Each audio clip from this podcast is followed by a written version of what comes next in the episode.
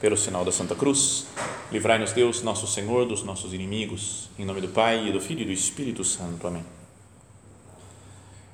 Meu Senhor e meu Deus, creio firmemente que estás aqui, que me vês, que me ouves. Adoro-te com profunda reverência. Peço-te perdão dos meus pecados e graça para fazer com fruto este tempo de oração. Minha Mãe Imaculada, são José, meu Pai e Senhor, meu anjo da guarda, intercedei por mim.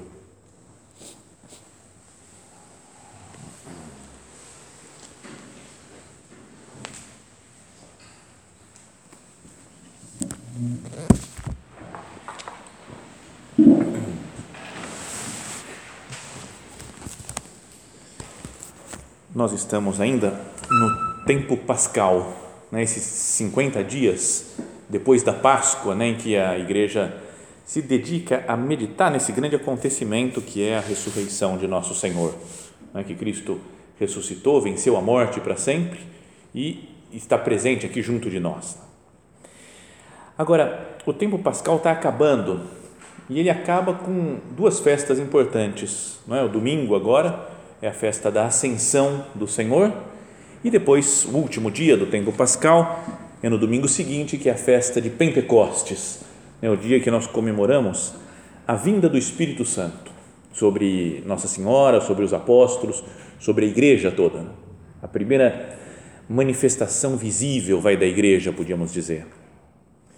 Então, por isso, como estamos chegando perto da festa de Pentecostes, festa do Espírito Santo, Queria que nós aproveitássemos esse, esse recolhimento de hoje, esse tempo de oração, aqui de conversa com o nosso Senhor no sacrário, para pensar né, que, quem é o Espírito Santo e que influência ele tem na minha vida, na prática. Não é assim, porque pode ser que a gente às vezes vá vivendo a vida, vai tocando, vamos tocando as coisas, resolvendo os problemas, mas se alguém falasse até, ó, não existe mais Espírito Santo, você fala, ah, tá bom, tranquilo, vamos, vamos em frente, né? a gente continua lutando aí, vamos fazer as coisas. Você influencia na minha vida, me faz lutar de uma outra maneira, né? enfrentar os problemas de outra maneira, saber que existe o Espírito Santo. Então, primeiro uma coisa de teologia, né? afinal de contas, quem é o Espírito Santo?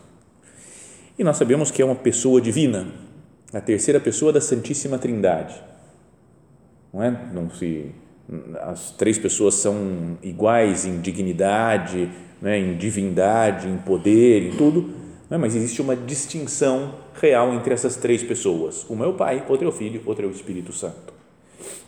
Não é? Ela é o, para tentar entender, ainda que não seja um, não sei, um exemplo muito muito feliz assim, né, porque tudo que a gente fale para tentar expressar o mistério da Santíssima Trindade é fica muito aquém e a gente teria, teria que fazer muitas ressalvas. Né? Falei assim, mas não é bem assim, né? desse jeito, mas também não é bem desse jeito. Mas só um exemplo, eu tenho a impressão de que era, já Santo Agostinho falava disso, que é como, imagina como se tem Deus Pai, né? é o Criador de todas as coisas, e ele decide gerar um filho e o filho é tão perfeito, não é como uma, uma imagem. Imagina se a gente pensa, pensa em você mesmo, com todas as perfeições, com todas as suas características, a maneira mais perfeita que você consegue se imaginar. E além do mais, você dá vida para essa esse ser. Ele tem vida real, mas é igual você. É uma espécie de clone, vai. Mas é, é, falar que Deus é, tem clone Deus é um absurdo, né? Não posso ser queimado na fogueira, né, assim, sustentar essa ideia. Mas Sabe, então é como, um, como fruto do conhecimento, quase pela inteligência, vai de Deus, né? ele gera o Filho, que é Deus eterno também. Por isso, não é que chegou um momento, Deus estava lá sozinho, ele era um antes, quando ele era pequeno, ele era um, e aí ele falou, agora eu vou ser dois. E aí começou, criou, porque ele não criou o Filho, ele gera eternamente o Filho. Agora está gerando, sempre gerou e sempre vai gerar é muito louco isso, né? Pensar nisso aqui, tentar entender isso é, é um mistério muito maluco né? para nós. E entre o pai e o filho que foi gerado, existe uma relação de amor que é divina também, infinita essa relação de amor, porque os dois são divinos. São duas pessoas divinas que se amam. E, portanto, o amor entre eles, o amor entre o Pai e o Filho, é também uma pessoa divina, o Espírito Santo. Então, mas isso é só uma, uma imagem para que, que a gente possa pensar, rezar um pouco. Mas não, não é que seja exatamente assim, não é uma descrição, uma definição matemática, científica. Então, o Espírito Santo é o Deus amor, é o amor entre o Pai e o Filho. Ora, mas isso não está tão longe de nós, né? A gente pode pensar, nossa, lá nas alturas, no céu, no firmamento, né? fala, lá no paraíso tem Deus Pai, Filho e Espírito Santo e eu estou aqui, né? tentando tocar minha vida. Porque Jesus fala, falou na última ceia, há alguns dias atrás, na missa, de um, um dos dias da semana, ouvíamos aquele discurso, nós temos ouvido esses dias o discurso de Jesus na última ceia, que aparece no Evangelho de São João. E num desses dias passados ele falava: Como o Pai me amou, assim também eu vos amei. Conhecida essa frase de Cristo, que a gente pode pensar só como: Ah, que bom, né, que Jesus me ama. Mas olha só, olha a comparação que ele faz. Como o Pai me amou, que é um amor divino, total, absoluto, que tem pelo Filho. Com esse mesmo amor, Jesus nos ama como o Pai me amou, assim também eu vos amei. E esse amor entre o Pai e o Filho é o Espírito Santo. Então, a relação que existe entre nós e Cristo é o Espírito Santo. É? Também fala na Sagrada Escritura, o amor de Deus foi derramado em nossos corações pelo Espírito Santo que nos foi dado. Não é algo para pensar isso daqui, não? E por isso Jesus fala, como o Pai me amou, assim também eu vos amei, permanecei no meu amor, ou seja, permanecei no Espírito Santo. Se nós meditássemos nisso, se agora mesmo no recolhimento, conversássemos com o Senhor, eu falo, meu Deus, isso é, é muito grandioso, eu não consigo nem entender direito, nem captar bem esse. O Espírito Santo vive em mim e ele é o amor que me une ao Pai e ao Filho então, a Santíssima Trindade é algo muito que nós estamos dentro dela, estamos, é, faz parte da nossa vida, né, da nossa existência. Como o Pai me amou, assim também eu vos amei, permanecei no meu amor. O amor de Deus foi derramado em nossos corações pelo Espírito Santo que nos foi dado. Então, assim começa né, o nosso recolhimento, pensando na grandeza que é esse o dom do Espírito Santo que Jesus prometeu e que de fato veio lá no cenáculo, reunidos os apóstolos com Maria, a mãe de Jesus, desceu o Espírito Santo sobre eles. Agora, sobre a Santíssima Trindade ainda, a gente diz que tem uma frase da teologia que fala que todas as obras ad extra são comuns às três pessoas da Santíssima Trindade. Ou seja, todas as coisas que a gente consegue ver que Deus faz para fora, né? faz para o mundo, a criação do mundo, todas as coisas exteriores que não são da intimidade da Santíssima Trindade são comuns, atuam juntas. Né? O Pai, o Filho e o Espírito Santo, as três pessoas. Né? Então, por exemplo, quem criou o mundo? Deus. Não foi só Deus Pai e Deus Filho e Deus Espírito Santo estavam lá de, de boa, quietos, falando, Deus Pai, vai, cria aí o mundo. Nós estamos aqui só vendo. A, a ação de Deus é de, de salvar, é tudo junto. Né? né, de, de criar, de salvar, de santificar. É Deus que atua no mundo. Mas existe uma coisa também que se chama de atribuição. Né? A gente talvez, pela, não sei, com o desenvolvimento da teologia, foi atribuindo a cada uma das pessoas uma tarefa. Então, quando se fala de, da criação do mundo, a gente pensa em Deus Pai. Quando fala da redenção, a gente pensa em Deus Filho, Jesus, né, porque se encarnou, foi a segunda pessoa da Santíssima Trindade que se encarnou. E quando se fala do Espírito Santo, a tarefa dele, a atribuição dele é a santificação. Criação, redenção, santificação. Então, o que nos santifica, portanto, liga com aquilo lá do amor né, que a gente tinha falado antes. O que nos santifica é viver no amor de Deus, é ter esse amor, participar do amor de Deus, que esse amor se derrame para as outras pessoas, que a gente ame os outros com quem nós convivemos. Quando se fala de santificação, muitas vezes na igreja a gente pensa em tenho que lutar nisso, tenho que fazer aquilo, tenho que melhorar nisso, tenho que fazer essa penitência, tenho que rezar tantas coisas. Tantas... Não são ações nossas né, que nos santificam. É claro que é preciso ir treinando assim para estar preparado para receber a graça de Deus, mas quem nos santifica é o Espírito Santo.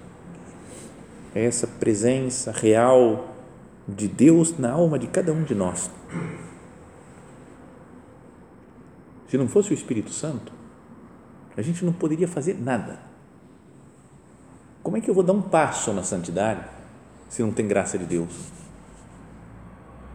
Tem muita gente meio ateu que, que faz, tem muitas virtudes, consegue ter virtudes humanas porque vai se comportando bem, mas não para subir para o céu, para chegar a um nível de santidade é outra é graça pura de Deus. Fala na Sagrada Escritura, assim, a primeira carta aos Coríntios, São Paulo diz: Ninguém pode dizer Jesus é o Senhor a não ser pelo Espírito Santo. Nem dizer Jesus é o Senhor, só falar isso e acreditar é, é graça de Deus. E o Catecismo da Igreja fala assim também: para entrar em contato com Cristo, é necessário, primeiramente, ter sido atraído pelo Espírito Santo. É Ele quem nos precede e desperta em nós a fé. Então, só para que nós pensemos agora que está se aproximando já essa festa do Espírito Santo, até mesmo tem uma tradição na igreja de se viver o decenário do Espírito Santo, né? começa a partir de amanhã, tem dez dias até Pentecostes, então as pessoas em, procurando se relacionar, estar tá mais em sintonia com o Espírito Santo.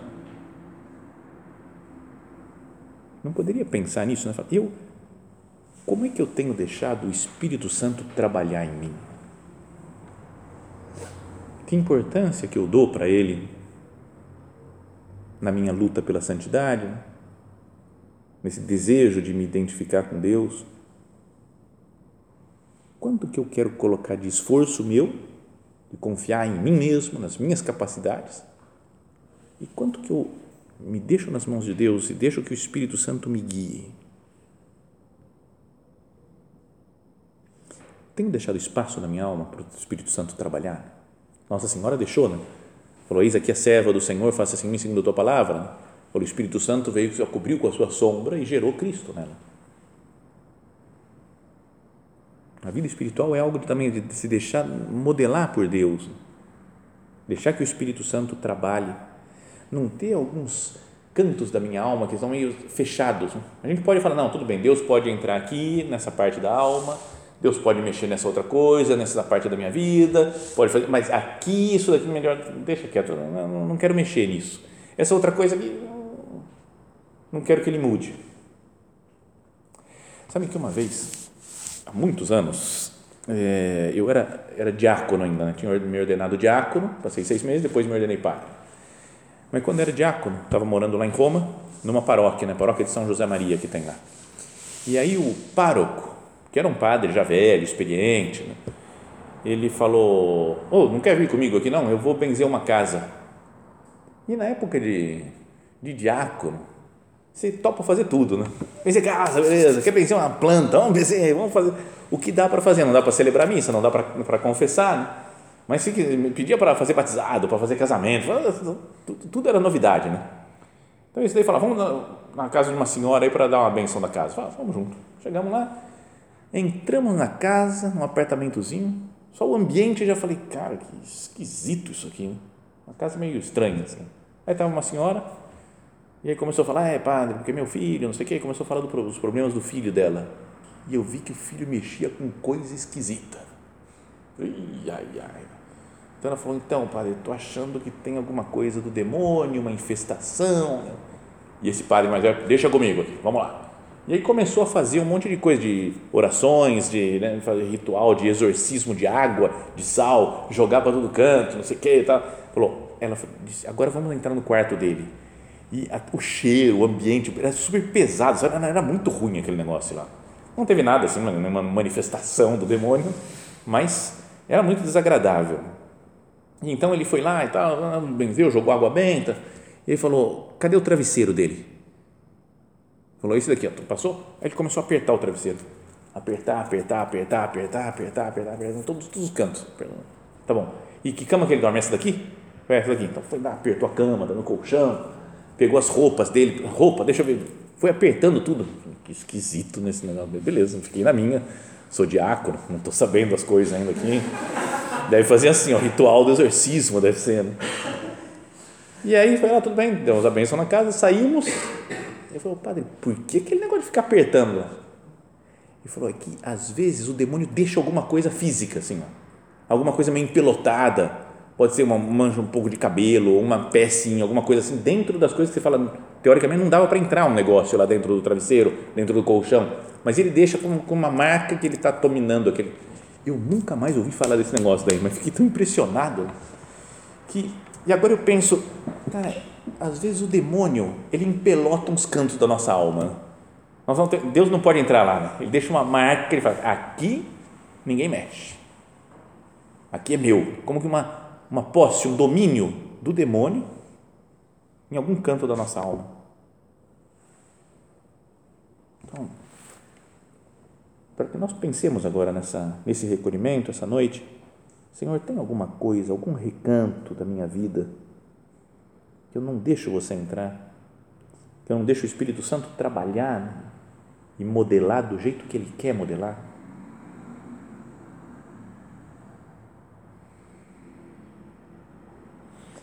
como fazer né, para mudar? Se a gente percebe que tem, que tem algumas coisas que a gente não. Se a gente é meio duro, rígido com o Espírito Santo, é rígido, sabe? O Espírito Santo não consegue me, me modelar, me mexer em mim, me transformar. Como que eu faço? O que fazer para deixar que Deus trabalhe em mim? Para ser mais maleável? Então, a primeira coisa, eu diria que é receber os sacramentos porque no sacramento está graça na veia, né? é, super graça. Deus pode dar graça do jeito que Ele quiser para nós, mas quando a gente recebe bem nos sacramentos, nós recebemos é, é certeza da graça, né? um sinal sensível e eficaz da graça. Isso é a definição de sacramento, instituído por nosso Senhor Jesus Cristo para nos santificar. Então, por exemplo, a confissão que fé que eu tenho na confissão, na confissão frequente? Porque está empelotado aquele canto, eu vou, vou falando, vou confessando, vou, Deus vai purificando, vai limpando, vai lixando aquela, aquela coisa que não está certa, não está acertada na minha vida.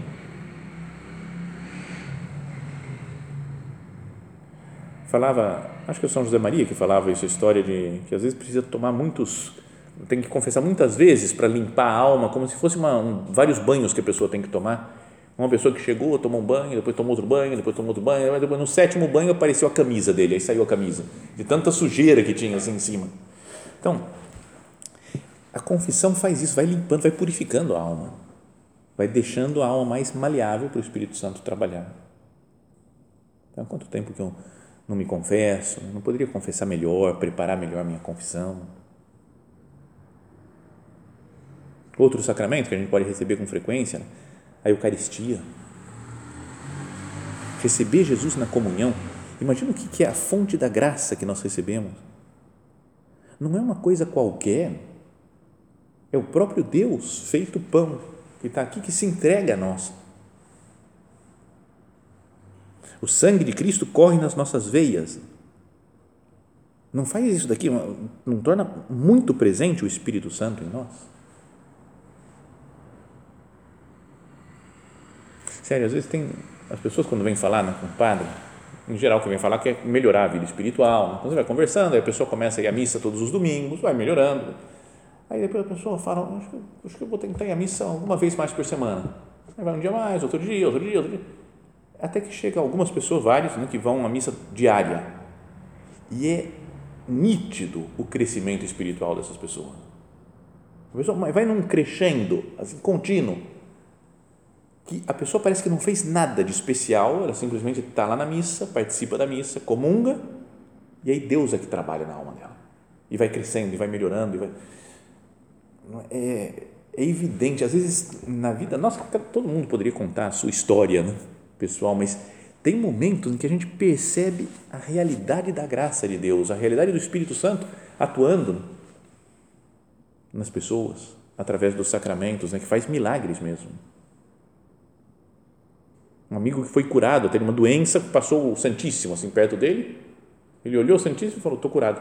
E foi fazer teste e tinha curado tudo. Acho que era um tumor no cérebro.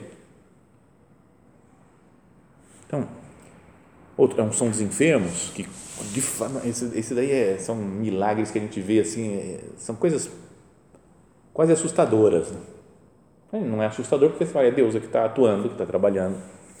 Mas tinha, por exemplo, alguns anos atrás, eu, eu ia atender um senhor que ele estava com uma, ele tinha ELA, sabe, esclerose lateral amiotrófica, uma doença que vai, vai ficando tudo paralisado, né? mas a cabeça dele estava super bem, estava inteligente, um engenheiro, na, trabalhava bem, tudo foi ficando mal, foi, ah, até que quando eu, mas quando eu conheci, ele já estava mexendo só o pé, estava todo parado, mas mexia os, os olhos assim, conseguia indicar algumas coisas, pouquinho a cabeça, mas o pé direito é que ele mexia mais. Então, para conversar com ele, se ele queria confessar alguma coisa assim, a gente colocava um, um alfabeto nos pés dele então ele ia apontando com o dedão do pé, ia apontando as letras e ia conversando. Você falava assim, da, ia, saía um certo diálogo, não era lento, mas saía. Só que daí o tempo foi passando, eu ia quase toda semana né? atender, conversar um pouquinho com ele. Aí ele foi piorando, né? claramente piorando, piorando, piorando, até que chegou um momento que já não mexia mais nada, né? só os olhos, assim, né? os olhos ele continuou mexendo ainda de a sobrancelha. Então, às vezes, para perguntar se ele queria confessar, era tinha um código, acho que era levantar a sobrancelha, era assim, piscar era não. Então era, conseguia algumas sim e não a gente conseguia conversar. Tinha até uma uma enfermeira, ele morava, estava num apartamento na casa dele, mas era uma, uma grande UTI o quarto dele, né, que tinha que ficar um monte de coisa, mas não conseguia nem respirar sozinho, tinha já tinha paralisado tudo já. E, e tinha uma enfermeira que era muito boa, que cuidava muito bem dele, só que era protestante, evangélica. E às vezes eu chegava lá e queria ver se ele queria confessar ou não, mas já não, já não tinha mais nem muita reação dos olhos. E ela, ela olhava, ela conhecia bem ele e falou: Não, hoje ele não quer confessar. Eu falei: Ah, a mulher está me enganando. Mas de vez em quando ela fala: Padre, padre, ele está chamando aqui, ele quer confessar. Eu falei: Tá bom, então beleza. Então vi que tinha momentos em que ele, ele conseguia, assim, com alguma comunicação super sutil com ela, nem a esposa já conseguia mais se comunicar direito com ele um pouquinho antes dessa fase, ele instalou uma, um videocassete um aparelho de, de, de DVD. Ele, a mulher dele levou uma televisão para o quarto e falou: Vou instalar aqui o DVD para você assistir enquanto você está no quarto aí deitado assim. Ó. E ele só com o olho, tá? Uhum, beleza. Aí a mulher tentou colocar as coisas assim e ele com o olho: Não, não, não, não é assim. Esse fio vai ali, aquele outro vai ali, esse daqui não sei o quê. Esse... Então, sabe, tá, cabeça super bem e estava. Bom, esse era um cara, eu gostava muito dele, já faleceu. Né? Mas ele estava. Teve um dia que a mulher dele me ligou e falou: Olha, ele está morrendo. Não tem mais nada o que fazer. Vem aqui dar um são dos enfermos para ele. Então eu fui correndo. Cheguei lá e a enfermeira estava tentando, uma outra enfermeira estava tentando melhorar o batimento dele, que estava acho que 150. Ele parado, sem nenhum esforço, e estava subindo o batimento cardíaco, 150. Deu remédio, remédio na veia, tudo para parar, não sei o que, massagem. Nada diminuía. Né? Então, fala, vai morrer agora, né? Tava, tava para estourar, acho que o coração. Então, comecei a dar um som dos enfermos, passar o óleo na cabeça dele, foi 149, 148, 147, 146, 145, foi 140, 130, 120. A mulher ficava olhando, o que, que você está fazendo? O que, que você está fazendo? Eu falei, não sei, só estou dando unção para ele. Não, tô, não é milagre meu, não. A unção é que tem o poder de Deus para essas coisas. E de fato, ficou bom o homem, na hora, instantâneo. Era medir quase que matematicamente, né, cientificamente, o poder da graça de Deus. E depois viveu mais uns seis meses ainda, depois morreu. Então, é, se eu me aproximasse mais dos sacramentos, da confissão e da Eucaristia, né, que são mais os que nós recebemos com mais frequência, será que não me transformaria isso? Não me deixaria mais dócil ao Espírito Santo? Não confio na graça mesmo que atua na minha alma? E depois a vida de oração. Pessoas que rezam, pessoa que tem uma que é contemplativo, que está atento aos toques do Espírito Santo na alma. Não é? Deus mexe conosco. Deus fala conosco através dos acontecimentos da vida. É super conhecida, já falei outras vezes em outras meditações, aquela história do São José Maria, quando ele foi, ele tinha acabado de se ordenar padre e foi designado por uma cidadezinha muito pequena, né, perto de Saragoça, na Espanha. E chegando lá, ele conheceu o povoado todo, que era super pequeno, e começou a dar aula de catequese para um menininho, acho que era o filho do sacristão, não sei, da, da igreja. Começou a dar umas aulinhas para ele, e em alguma aula, não sei porquê, como chegou nesse ponto, falou: ah, E se você fosse rico, hein? O que, que você faria? Perguntou para o menininho. E ele falou: O que, que é ser rico? Nem tinha o conceito na cabeça dele, né? era super pobre. E o São José Maria falou: não, ser rico é ter um monte de casas, campos, bois, né, toda fazenda. Eu, eu vou ter tudo. Nossa, então se eu fosse rico, eu ia comer cada prato de sopa com vinho. O moleque falou: se fosse com a gente, a gente ia falar: moleque, sopa, velho, pelo amor de Deus. Cara, tem muita coisa melhor que comer sopa. Mas o São José Maria falou: José Maria é o Espírito Santo que está te falando viu atrás daquela, aquele menininho falando como uma mostrando o que, que, são as coisas dessa terra. Todas as riquezas não passa numa sopa com vinho uma coisa que é passageira que não tem nenhuma importância. Então mas para isso né para ver o Espírito Santo assim para para ser sensível às coisas de Deus é preciso talvez desacelerar o nosso nossa agitação interior e exterior. Ser homens de oração homens contemplativos. Se nós não, não paramos um pouco, não olhamos para Deus, a gente não, não reconhece a atuação dele. Né? E às vezes nos dá uns toques assim de por que você não reza mais? Por que você não vai nessa missa agora? Tem tempo? Deu certo, agora liberou um espaço aqui. Pô, é, aquele teu amigo lá, você viu que ele está meio quieto, está meio triste, vai lá conversar com ele. Sabe essas ideias que surgem, parece que do nada? Será que não são toques do Espírito Santo na nossa alma? Para que a gente faça obras boas, de piedade, de caridade, de penitência, de mortificação. Queria que nós considerássemos isso, né? o poder do Espírito Santo na nossa alma. Se nós damos atenção a Ele, se nós procuramos ser dóceis a Ele. Maria Santíssima, já dissemos antes, ela se coloca totalmente à disposição de Deus. Então vem o Espírito Santo sobre ela, a cobre com a sua sombra e ela gera Cristo. Isso é uma imagem do que é a santidade. Vir o Espírito Santo para nos tornar outros Cristos, nos fazer semelhantes a nosso Senhor Jesus Cristo. Peçamos então a nossa mãe Santa Maria, que também agora estamos no mês dela, ainda acabando, né, o mês de maio, que, nós, que ela nos, nos ensine né, a ser pessoas prontas né, para ouvir o Espírito Santo e ser dóceis ao que ele nos pede, colocando em prática os seus mandatos.